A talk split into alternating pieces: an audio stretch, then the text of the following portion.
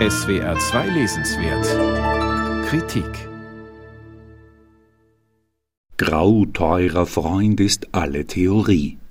Eine durch nichts zu untermauernde Behauptung von Goethes Mephisto, die Peter Sloterdijk wahrscheinlich dementieren würde. Er könnte dabei auf sich selbst verweisen, gilt Sloterdijk doch als Musterbeispiel denkerischer Buntheit, ja manche meinen gar als Repräsentant paradiesvogelhafter Farbenpracht auf dem Feld der deutschen Gegenwartsphilosophie. Umso reizvoller mag es für den Großdenker gewesen sein, die trostloseste aller Farben, Grau, zum Gegenstand einer schwelgerischen philosophischen Untersuchung zu machen. Von dem Ausspruch Paul Cézannes Solange man nicht ein Grau gemalt hat, ist man kein Maler, könnte man sich zu einer komplementären Behauptung herausfordern lassen. Solange man das Grau nicht gedacht hat, ist man kein Philosoph. Das Grau in seinen erhabenen tiefen Dimensionen auszuloten, hat Peter Sloterdijk sich vorgenommen.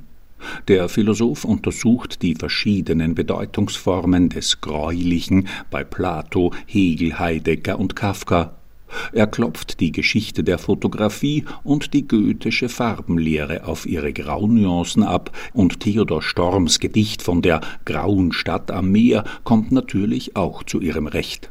Das Grau, das zu denken gibt, ob man es als Begriff oder als Metapher auffasst, ist dem Unentschiedenen zugeordnet.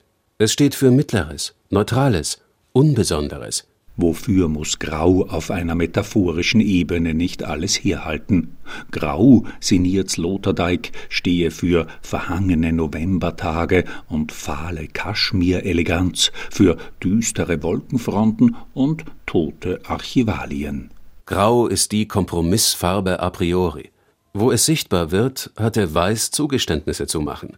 Und Schwarz musste zugeben, dass es nicht alles für sich haben kann. Die Moderne, so lautet eine der zentralen Thesen dieses genialisch abstrusen Buchs, die Moderne ist geprägt durch ein gleichberechtigtes Nebeneinander der verschiedensten Farben. Modern sein heißt antihierarchisch sein und die pluralistische Herrschaft der United Colors of Everything zu akzeptieren. In den Augen Peters Sloterdijks gibt es keine chromatische Superiorität mehr, die etwa das Weiß der französischen Royalisten oder das revolutionstrunkene Rot seligen Angedenkens für sich beanspruchen konnten. Bunt ist Trumpf. Die Moderne und ihre schmutzige kleine Schwester, die Postmoderne, sind allerdings regelmäßig daran gescheitert, eines ihrer farbenfrohen Versprechen einzulösen und die heiß ersehnte Regenbogengesellschaft zu schaffen. Das funktioniere einfach nicht, so Sloterdijk. Die zur Durchmischung einladende Liberalität der Moderne kann die erwünschte Regenbogengesellschaft nicht erzwingen. Aus der Summe der Einzelfarben entsteht, wie Experimente zeigen, keine leuchtende Allfarbe, vielmehr ergibt sich ein stumpfes bräunliches Grau.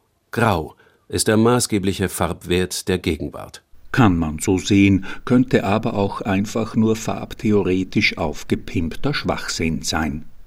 Peter Sloterdijk bringt in seinem aktuellen Buch eine rhetorische Waffe zum Einsatz, mit der man bereits in früheren Werken des Denkers Bekanntschaft schließen durfte. Eine sprachgewaltige Ironie, die im Unklaren lässt, ob sie das, was sie in funkelnden Sentenzen postuliert, ernst meint oder nicht. Das Changieren zwischen diagnostischer Seriosität und philosophischem Ulk darf fast als eine Art Trademark sloterdijkscher Reflexionskunst gelten. Und so bleibt auch in dieser Studie unklar, ob der Leser, die Leserin es mit einer ernst gemeinten philosophischen Untersuchung oder einem 280-seitigen Joke zu tun hat. Bei Sloterdijk kann man sich da nie so sicher sein. Man könnte das, wenn man so will, subversiv nennen. Peter Sloterdijks Buch Wer noch kein Grau gedacht hat, ist im Surkamp Verlag erschienen. Der Band kostet 28 Euro.